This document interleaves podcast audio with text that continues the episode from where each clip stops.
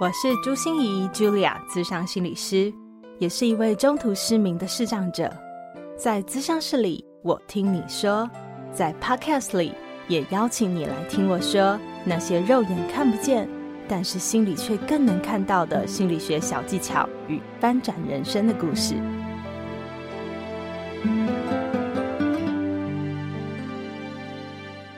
Hello，Hello，亲爱的朋友，你好吗？我是朱心怡，Julia，咨商心理师，欢迎收听朱心怡说心里话。你有做过物理治疗吗？你知道物理治疗师都在做些什么吗？这次的访谈之后哦，我才发现，原来我以前那些做到吐的复健运动哦，是有这么多功能的耶。这次职人来谈心，我们邀请到的是曾在彰化的秀传医院待了十三年哦，但现在却投身于健康促进产业的蔡世纯物理治疗师，我们都称他为小白老师。当他想要勇敢跨出舒适圈的时候，好多人都跟他说：“哎，你昏了吗？哦，摆着好好的医院，而且你工作了十三年呢，你是要摆着好好的医院工作，你不干了吗？”小白老师的确也经过了天人交战好几年哦，而现在的他每天都觉得自己好辛苦，被操爆了，但是就觉得，嗯，这样的转身好值得，好有意义。也提前先跟你说哦，在我们这个星期六会上架的下集的最后，你会听到我化身为电视购物频道小姐哦，为所有朱心怡说心里话的朋友们争取了九折优惠，而且还有再折九百九十元，并且再送一支拍打棒的优惠码。我不会直销带货啊，也没有抽成哦。但我听完小白老师介绍他们家的专利哦，这台垂直律动机以后，觉得这真是特别需要注意运动安全性的银发族啊，以及像我这种没时间运动的工作人，或者是不方便独自外出的身心障碍者，一大福音哦。所以我特别为大家争取出来，就只是想好康道相报一样。我想八八节就要到了嘛，说不定它也是一个很适合的礼物。如果你等不及去听下集，那就先到我们的节目资讯栏上，我把这些讯息都放上去了。希望每位朋友都能在简单、舒服又安全的运动之中，享受到健康提升的种种好处哦。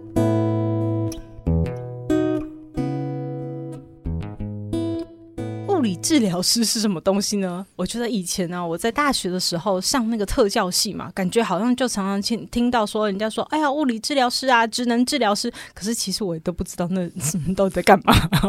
所以，我们今天就一起来邀请这位职人来帮我们把话说分明，来邀请小白老师跟大家打个招呼。大家好，我是小白老师。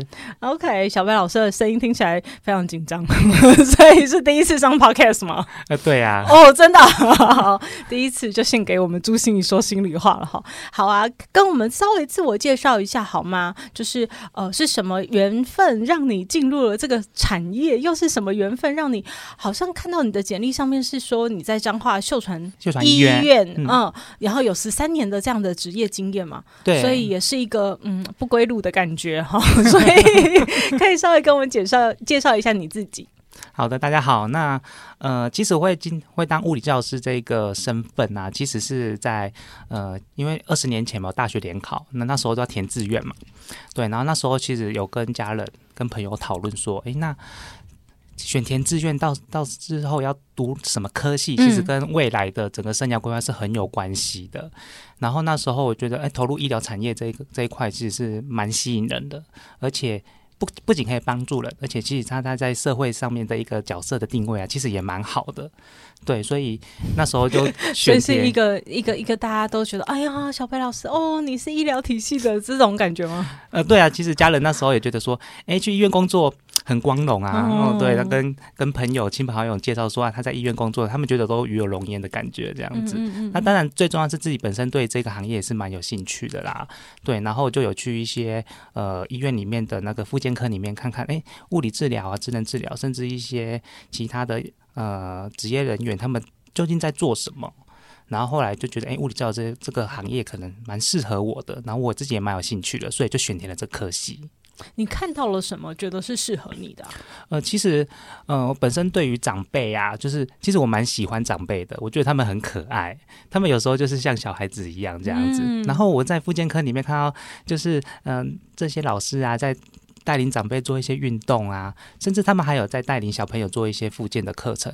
那我觉得那个感觉，我觉得很，我自己觉得那当下觉得很温馨。然后我也觉得，呃，如果可以帮助他们，然后让自己就是更进步啊。那时候我自己的想法是，诶，那我我也可以投入这样的一个产业。那我觉得对于我的工作，就是会很有热忱，会觉得，诶，我可以一直做下去的感觉，这样子。嗯，所以所以感觉好像，我以为你看到的会是说，哎，妇健科他们在做的一些事情啊，是你喜欢的事，或者是你可以擅长的事。可是听起来不是那个事本身呢，而是你觉得他们服务的群众很可爱，然后你觉得做这个工作会很有意义，然后你觉得可以做一辈子。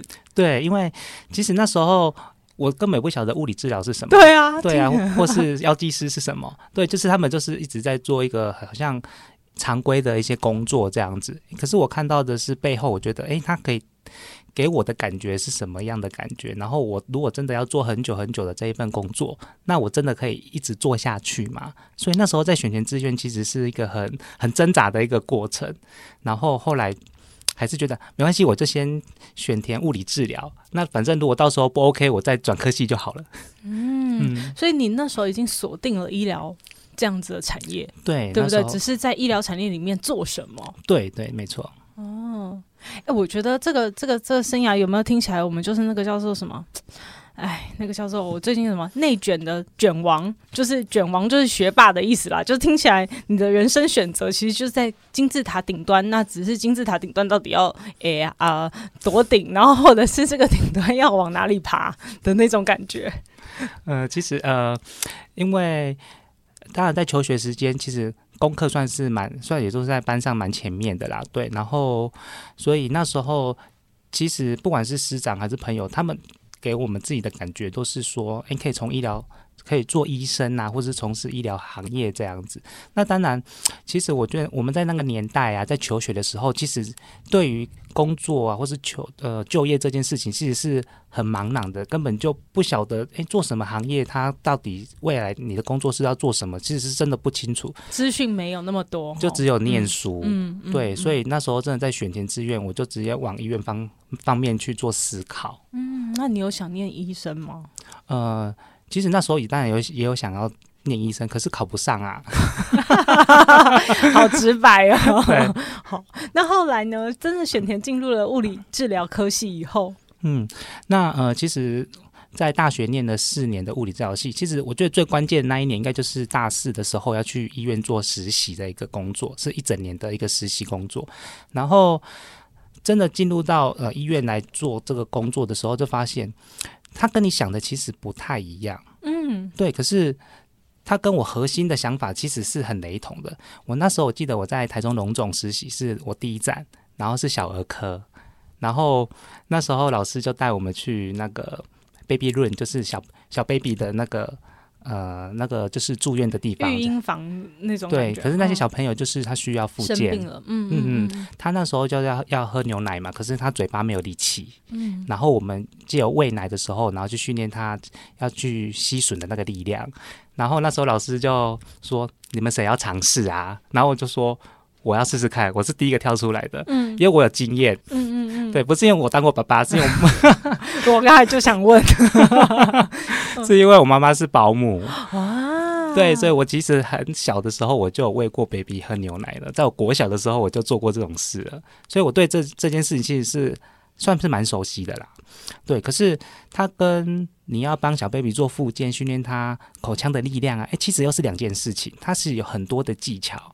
然后他们也会相对的，就是会有一些状况啊，或是你要避免的状况，怕他去呛到，或者是吸太久，他会缺氧这样子。嗯，哎，我就发现，其实，在做临床工作，他真的有很多的美感啊，有很多的一些技巧跟知识。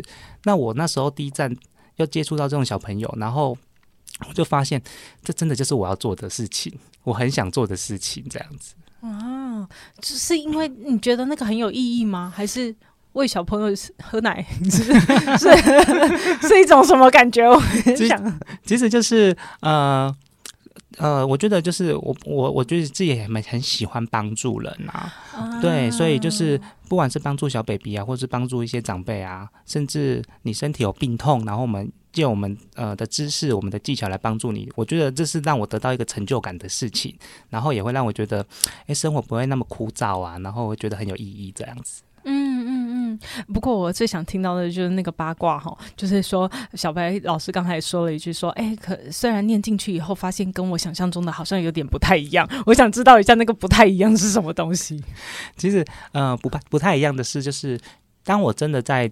实际上，在临床做工作的时候啊，我发现其实，呃，很多事情是没有办法照自己的想法去做的啦。尤其是他他他工作是一个团体的一个生活嘛，或许你想帮病人做多一点的事情，或者是想要帮他服务，呃，有有有什么个个别化的服务之类的。可是，在医院其实它都是很标准的一些 SOP，一些标准的流程，就变成说，如果你做太多的时候，呃，会变成说，那其他的老师他会觉得。你为什么这么鸡婆？或者是说，就是因为有有时候治疗病人不一定会是同一个老师啦，他就会造成呃团队的其他的老师觉得是一种困扰，所以有时候并不是每个老师或者是每一个人他都有这么多的热忱或是想法来、嗯、呃服务我们的客人这样子，就变得你好像很突出，很。真的是鸡婆，对对对，可是就是在对团队而言，其实这样也不一定是一件好的事情啊。因为其实它是一个团队的一个呃合作的一件事情，要把今天所有的 case 都把它呃很完美的处理好啊，这样子。然后有时候做太多不一定是好事情，对团队而言是这样子。所以那时候才有萌生说，那可不可不可以做其他的呃工作这样子？哦，所以你做了什么其他工作？嗯、呃，后来其实就是因为我临床做了十三年之后，其实我后来就转换跑道了。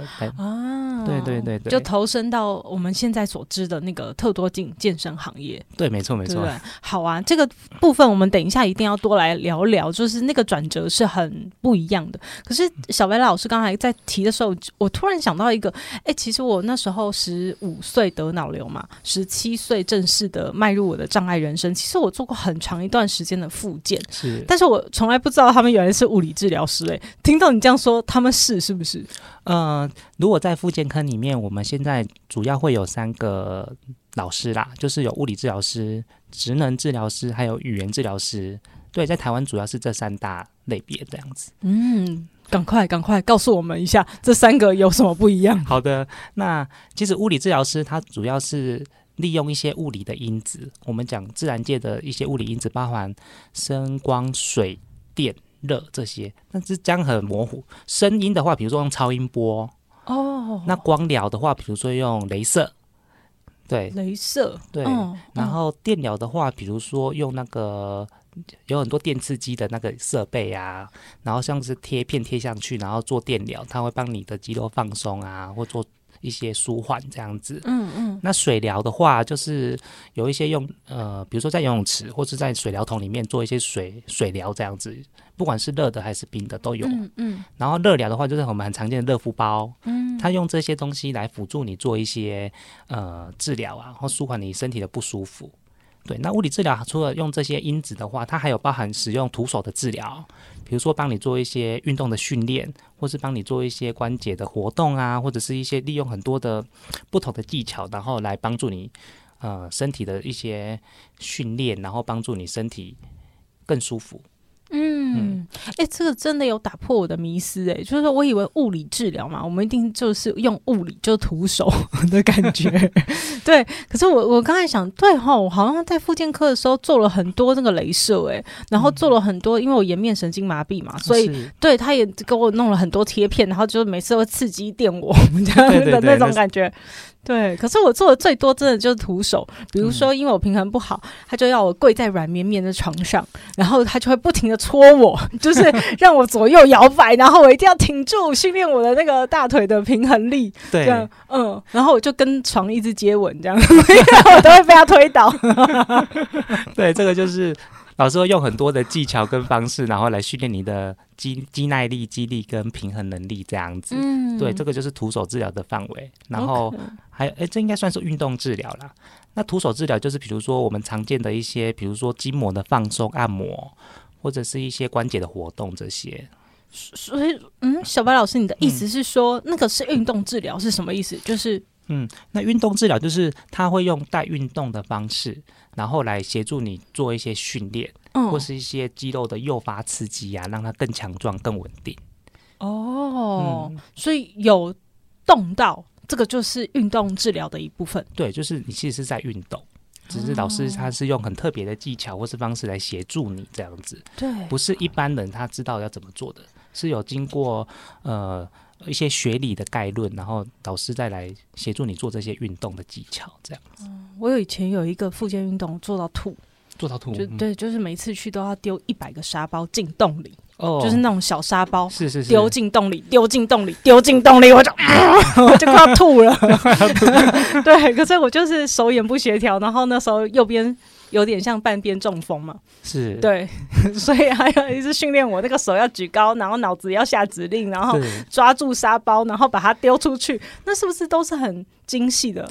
对，这是偏就是有包包含协调部分的训练啊，还有呃手的力量的训练啊，对，还有手眼协调部分这样子，所以它是算是一种，它结合很多感官还有力量的配合。然后组合成这个活动，其实好像小朋友在玩游戏一样，嗯，对。不过它其实是背后，它是有根据你身体的一些状况。然后来下这个运动的指导。嗯，那我我这样就很好奇诶，物理治疗跟我们平常在运动健身房有没有那个运动的按摩？好，就是我们运动完以后，那个健身教练都会给我们按摩一下，舒缓一下我们的筋膜啊。是，或者是像我们常常去那个中医师有没有有推拿啊，就是给你整副调理一下啊。嗯，或者是我们要放松嘛，所以我们就去按摩院啊，找按摩师。那到底跟物理治疗有什么不一样？是，是的，嗯、呃，其实这些我们呃坊间比较常听到就是类似按摩这个词汇了。那其实物理治疗师，嗯、呃，对他而言的话，是按摩其实是他呃的运动，嗯、呃，他的技巧之一，算是他的工具之一这样子。那物理治治疗他。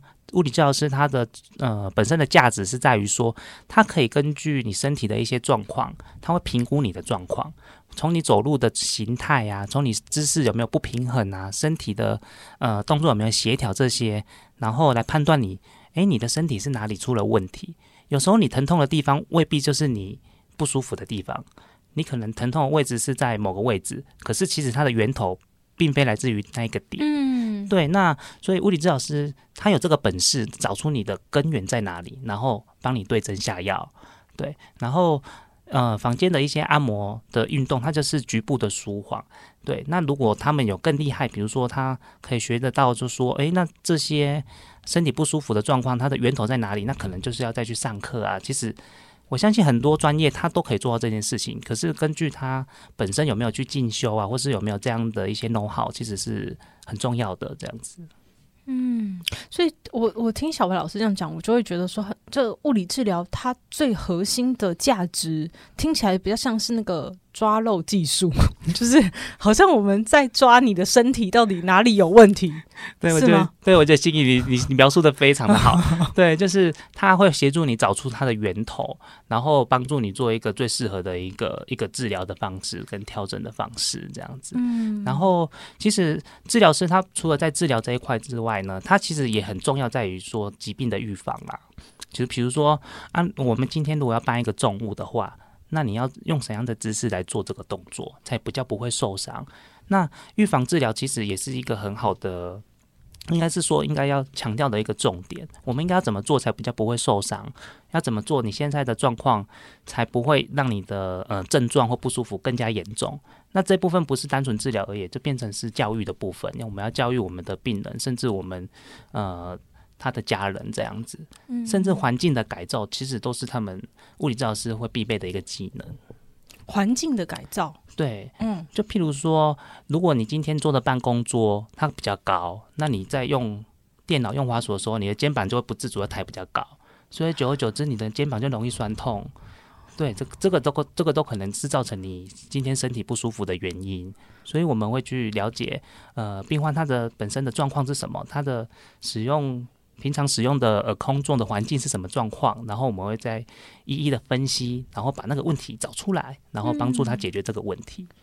嗯、哦。哎、欸，我我我这样又想到一个，我以前在做那个植物再设计，我们劳动力重建运用处就是有给我们身心障碍者有一个植物再设计的这个这个，哎、欸，这个服务嘛，对。然后呢，那时候就有一个人来跟我说，呃，我不知道他是什么专业，这样听你讲应该是物理治疗师哎、欸，因为他他就跟我讲说，朱信因为你的右半边不太好，你打电嗯那个打电脑的时候，你的右半边的肩膀都会耸起来，是。他说你的。手肘应该要往下，所以他要帮我做个托盘，就是让我把手肘可以托在那个、那个、那个活动的板子上面。然后他说我这样肩膀才可以放下来。对，没错，没错，没错。哦、其实那那就是这样的概念。对，所以其实像物理治疗师，甚至是职能治疗师，他们也都有这样的能力在这样子。对对对，那就要问一下，职能治疗又是什么？为什么？嗯，为什么叫肌肉吗？呃，其实。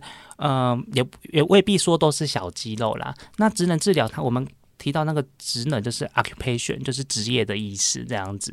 那职业它最重要的核心价值就是要让我们的病患可以重返到他的职场。对对对，所以刚刚心怡讲的那一位老师有可能是职能治疗师哦。对对对，他们在这一部分就更加的专精，更加专注在这一块。所以，呃，他们很注重手部的功能，因为我们工作很长都跟手部功能有关系，不管是精细的很多精细的动作啊，或者是相对比较大动作，其实都跟手有关系啦。所以他们很专注在手部功能的一个重建跟复健这样子。所以，职能治疗师跟物理治疗师比较大的区别就是，职能治疗师主要在于帮助我们病患重返他的职场。对，那当然他做的事情很多跟物理治疗师诶、欸、也蛮类似的。对，也蛮类似的。不过，呃，专注的部分稍加比较不一样，他们比较专注在重返职场这一块。嗯嗯，那医院为什么复健科里面要有职能治疗师啊？嗯、呃，像我当初在秀传医院的部分是，其实彰化有很多那个叫工厂，对，就是不管是家里的工厂或是工业区这样子，那其实有蛮多手外伤的的的病患呐、啊，对，所以。这些病患我们都会集中在给智能治疗师来做一个服务。那当然很多，比如说我们中风的病人啊，我们在物理治疗这边会比较着重在大肌肉部分的部分的复健，那智能治疗师就会比较着重在比较精细动作的复健。对，所以就是会有这样的需求，所以其实都是需要存在的。嗯嗯嗯，所以我听起来也是很像我们智商心理师和临床心理师的差别。对，人家就是说都是心理师啊，你们有什么差别吗？就是其实我们受训的内容，其实你说。很多东西懂得很类似，可是的确着重的地方会不一样。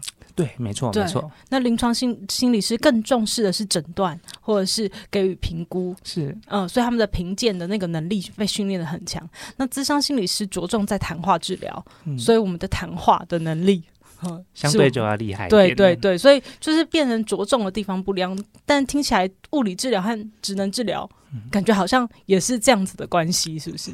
对，如果呃，如果比较大略的分分别的话，就是物理治疗真的比较着重在大动作，我们讲粗动作这样子。那职能治疗比较比较着重在精细动作。嗯，对。不过其实两边都会做彼此的这些专业，其实都懂，只是专注的地方还是会有一点差别这样子。嗯嗯嗯。那最后一个就是语言治疗师。对。那语言治疗师他就比较着重在于说话，还有吞咽功能，嗯，或是吃东西这这方面的一些附件。嗯嗯，对，那像呃，比如小朋友常常会有一些说话说不太出来啊，或说话勾音有困难啊，那这方面就找职能治疗师，他们就是这方面的专家。嗯嗯嗯，对，那有一些疾病造成他吞咽能力的下降，或是功能的缺失，这或是你真的要训练吞咽的能力，那这些职能治疗职能治疗师在这方面就可以提供一个很好的协助。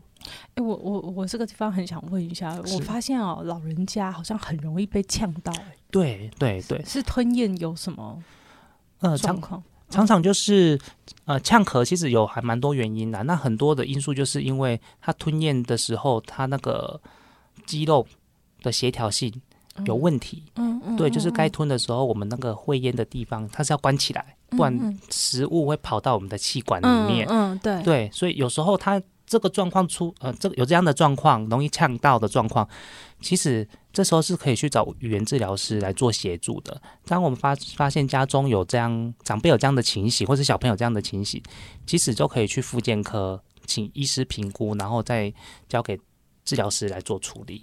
嗯，所以语言治疗师也会训练我们的肌肉，让我们协调性更好。对，就是在。主要在说话、吞咽这一块这样子。OK，很好哎、欸，我哦，现在终终于比较了解复健科了。对啊，那你在秀传十三年的这样的过程中，我不知道哎、欸，你治疗了多少位呃病患，然后看到了什么，让你愿意待十三年哎、欸，十三年好长哎、欸，对，而且都在同一家医院呢、欸。对，那其实这这是我第一份工作，哦、就是在秀传，然后就待十三年。哦、对，对，那其实我、哦、做过病人应该是真的是没办法计算的，这是无数这样子。那因为在它算是区域的教学医院，所以其实我们除了平常的门诊的病人之外，其实也要服务到一些住院的病患这样子。嗯嗯嗯、对，然后也有。其实我我治疗的呃病患，他从零岁到一百岁都有。嗯，零岁到一百岁。对，那零岁的话，就是比如说住院的小宝宝啊，小 baby，他可能出生的时候，他可能呃有锁骨骨折啊，或是手去受伤去拉伤，呃比较常见这种状况，然后我们可能就要需要帮他做一些复健，对，就是一些关节的活动或是诱发的动作这样子。那一百岁就是现现在长命百岁真的很多，哦，对，所以很多长辈他也是需要去帮他做一些复健，嗯嗯，尤其在住院的时候啦，对，嗯嗯嗯，所以各式各样的呃病人都有。那物理治疗其实它目前有分为四大的科别啦，就是它有骨科、有神经科，然后小儿科以及心肺的复健这样子。那我们在医院里面，其实我们这个四大科别都会做得到。你是说这四大科别都会转诊到你们复健科是这样吗？呃，就是转诊的是各个科别都有机会转诊过来，那只是复健方面，它就是在台湾的物理治疗，它有分这个四大科别的复健，嗯嗯嗯，就是有心肺复健、骨科复健、神经复健跟小儿复健。所以每一个个案进来，你们就会评估它是属于哪一个复健，嗯、然后给哪一个治疗师这样。呃，这部分就是对，就是医生那边他会先做一个诊断。对，然后他就会转接到我们的那个治疗室，然后再给治疗室的老师来做一个治疗，这样子。嗯，那比比呃，这四个科别其实我都都会做到。对，所以我们不太会说只专精，比如说骨科的附件呐。其实我们就是像我本身就是呃，每一种的附件其实都会接触到，所以其实都略懂这样子。嗯嗯嗯嗯。那十三年是怎么？嗯走过来，怎么走？有想有想有想不干了吗？而且还是第一份呢、欸。通常 第一份工作通常都待一两年，就会觉得说，哎、欸，出去看看呐、啊，有没有不一样啊？对不对？因为其实我运气本身算不错啦，因为我那时候面试的第一份工作就是秀传医院，然后就是很。很很幸运的就是录取这样子。那其实以物理治疗师来说，我们在大医院工作，其实相对真的是比较稳定，然后接触到的病人也各式各样的，所以对于经验的累积也很棒，所以就很稳定的一直这样待下去了。嗯，对。那呃，后来为什么会就是慢慢有？有有有要换工作的这个想法，其实就是因为十三年，就像心怡说的，其实真的蛮久的。其实做久了，其实也会有点疲乏了。讲实在话，然后刚好两年多前，就是因为有 COVID-19 的问题，嗯，对，所以复健科的病人。呃，就忽然就骤降了非常非常的多，是，所以我们在医院里面好像变成一个比较闲置的单位，这样游手好闲。所以那时候我们就有被分派到很多不一样的的工作去去做支援呐。对，那那时候也想说，给刚好给自己一一个时时间思考一下，就是说，那我是不是要来转换个跑道了？对，因为呃，我想做健康促进这一件事情，让呃我们的。呃，就是应该讲说，我在治疗的时候不要只治疗病患，嗯，我希望在你当病人之前，我就会介入你，然后来帮你身体更加健康。对，对就是你刚才提的那个预防预预防医学的观念。对对对，我想着重在预防医学这个、嗯、这个部分，然后或许可以帮助到更多人呐、啊。然后其实也脱离到就是在医院里面这个环境，因为毕竟在医院里面，它真的相对是比较呃封闭一点，在那一个舒适圈里面，其实我不太会进步。嗯，可是我离开了医院之后，我来特多金之后，我发现我什么都要做，可是其实我做的很开心。嗯，对，然后我觉得我自己进步的非常的多，在各各方面，所以我觉得这个是非常好，虽然比较辛苦啦，可是我觉得。是蛮值得的。哎、欸，我我觉得这个生涯转换就是一个非常难的决定，你知道，就是对我们来说，呃，应该应该是说对人性来说，我们本来就是好逸恶劳的，你知道，生于忧患，死于安乐，就是我们每一个人应该都是这样，就是呃，能躺着就不想要站嘛。对，可是虽然躺着不舒服哦，你看有很多人也是在关系里，虽然他觉得那段关系实在食之无味，弃之可惜，是是是，哦，就是已经。有点腻了，有点厌了，觉得不太对了，走不下去了。可是不会想要做那个脱离的动作，不会想要做那个跳脱舒适圈的动作。对，那你是听起来有一个动力啊，当然是因为呃医院待太久了，然后疫情没事做了，对 对对，对不对？可是还有一个很大的吸引力，好像是你想做预防医学的这件事。我我不知道他有为什么你会。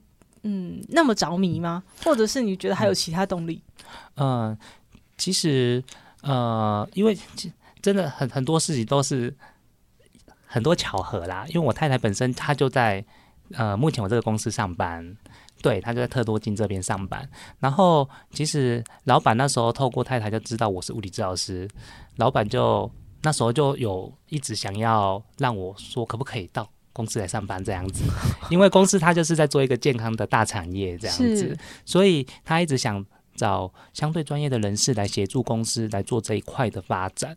那就像心怡讲的，我一直很天人交战，其实真的想了好久，嗯，可能有一两年的时间，就有这个橄榄枝发发出来了，就希望哎、欸，我可以到公司那边服务。嗯，不过真的就是因为有疫情这一块，然后踢了我一脚，帮我推了一把，嗯，所以嗯。就因缘际会，然后就来公司上班了。嗯、不然那时候大家都说什么？你在秀传医院十三年，为什么要离职？对，我相信大家都心里在想说，你到时候一定会后悔。疯了，疯了，对对啊，在搞什么东西这样子？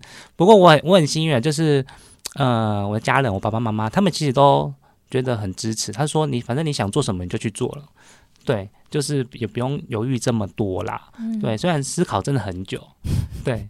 不过最后还是，我真的很庆幸我做这个决定，这样子。嗯嗯嗯嗯，所以我觉得是这样子。就当大家出现天人交战的时候，你一定需要听内心的声音。虽然我们不是一听内心的声音就马上做出改变，因为那个真的是需要很多机缘和勇气的。是对。可是如果你真的愿意听你自己心里的声音，然后去面对那个天人交战的情况，真的好像人生路会有所不一样。所以你你觉得这两年进到特多进的感觉，就是每天都被操的很凶的，什么什么事都要做，可是学的很多。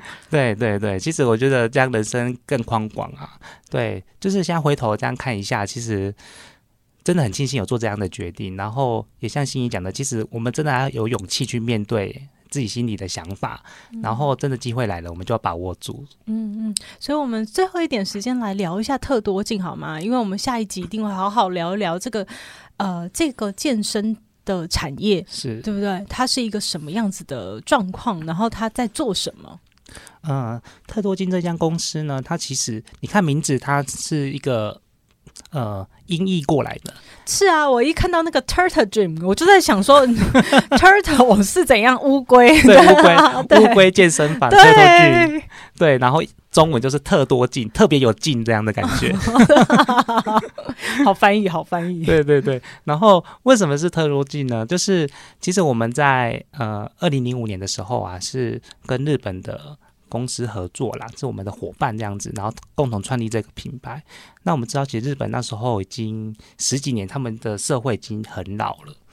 我们真的台湾就是跟跟随他们的脚步，然后那时候就跟公司一起研发一套适合这些熟龄组，甚至有一些失能状况的长辈的一些运动器材。特托镜就是专精在这一块。那台湾目前也老得很快，其实我们在二零二五年，我们就变成一个超高龄的社会了。我们有百分之二十的长者是六十五岁以上了，而且我好像还看到一个报道，哎，就是我们二零一九年当然就已经生不如死了，就是那个什么 出生率不如死亡。对，可是我们好像在二零二六年是不是就会变世界第一老国家？有这种说法吗？呃，应该是说老最快的国家。哦，对，最快第一老，我们应该跟不上日本的脚步了。对，我就在想说，我们怎么可能会是第一老？对，是老最快的，因为我们出生率很低，然后相对死亡率就是又一直盘，呃，相对就是主要死亡率，呃，出生率太低了啦。嗯，嗯，嗯，我们应该是全球前三低的。对，日本啊，应该是说韩国、台湾、新日本、新加坡这个都很低。嗯，对，然后就生不如死，所以我们人口结构就是一直在变化这样子。所以呃。健康促进这一块真的很重要，就是我们有越来越多的长辈，其实家中也是长辈也都越来越多嘛。那我们真的要提供他一个很好的运动环境，或是给他一个很适合他们做的一些运动设备，然后促进他们健康，让他们可以就是在晚年的时候啊，他身体还是相对硬朗、相对健康，而不要不舒服。嗯，对。就是，所以六十五岁以上，虽然我们都说他是高龄长者哦，是，可是像我爸爸都已经七十快四了，嗯，然后还是每天在从早上八点忙到晚上八点呢，啊，就是工作。然后大家都说你好辛苦哦，你这么大年纪还在那么辛苦。我爸有一天就语重心长的在餐桌上问我说：“哎，朱心怡，我我真的不懂哎，大家都说我很辛苦，到底我辛苦在哪？我觉得我工作很快乐。”我就哦，这真的是成功人士啊！对对对对对。其实，其实爸爸真的是典范呢。其实这是对的，这才是真的是对的。因为我们发现很多很多六十五岁，因为我们退休的年龄是六十五岁嘛。六十五岁以上退休之后，很多人他没有安排他的退休生活，他退化的非常的快。嗯，我们现在常见的一些失智失能的状况啊，很多都是退休后，然后没几年就发生了。嗯嗯嗯，尤其是男性的长辈哦，我发现男生就是他真的比较不会去外面跟人家 social。对，所以我去很多一些日照中心或是一些乐龄的据点啊，几乎都是女生呢，是。男生很少哎，是出去什么学参加什么学跳舞啊、学瑜伽这些也都是女生哦。对啊，对啊，对，所以呃，我想呃，跟我们我们呃中中华的人民，他真的是特特性上真的是这样，特质男生的特质在方这方面真的是比较害羞一点。嗯所以，如果我们的运动设备可以放到家里面，然后提供他一个运动的一个方式，让他不要那么早就失智失能，让他退化的速度减缓，甚至让他越来越健康。我觉得这件事还有生产力耶。对呀、啊，还有生产力多好啊！这个才是我们真的想要做的事情。嗯嗯、对，而且其实这这这也对国家的健保啊，是可以减少很大的负担啊。我们讲真的，而且对于不要讲那么远，就是对我们自己的家人或是他的子，对我们这子女啊，其实他的负担也会轻很多。非常多，对，嗯、所以真的是我们在下集的时候就来好好谈一下我们特多镜这个 Turtle dream，就是要像乌龟一样是慢活，对不对？长寿，对对 对对。然后我们可以怎么样有一个乌龟健身房哈，打造在你的家里？是的，是的，是的。好，好啊，让我们能够活得快乐，活得呃不一定要活真的很长寿啊，可是我们要活得的每一时每一刻，我们都是健康的，这个很重要。我希望大家都可以优雅的老花。嗯。优雅的老，这是多重要的一句话。是哦，那小白老师，最后我想问一下，就是说，如果我们想要联络你们，或者是我们想要取得更多有关于呃你们现在正在做的这个健身产业的呃资讯，我们应该怎么去取得？呃，首先，我其实我们现在可以在网络上就是搜寻特多劲，对，然后呃，我们也可以提供那个 QR code 给大家扫描，然后就直接可以连接到我们的官方的 LINE。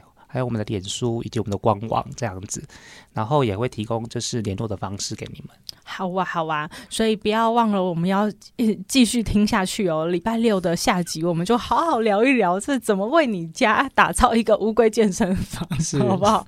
好，好啊，那我们就谢谢小贝老师，谢谢大家，谢谢大家，拜拜。心念转个弯，生命无限宽。如果你喜欢我的节目，邀请你可以继续追踪，并且给我五星评价和留言互动。如果你也感受到我们团队的用心，可以使用自由赞助的功能，给予我们实质的鼓励哦。咨商需求、合作邀约，或想要了解更多心理学的知识与故事。节目说明栏中都有我更多完整的资讯哦。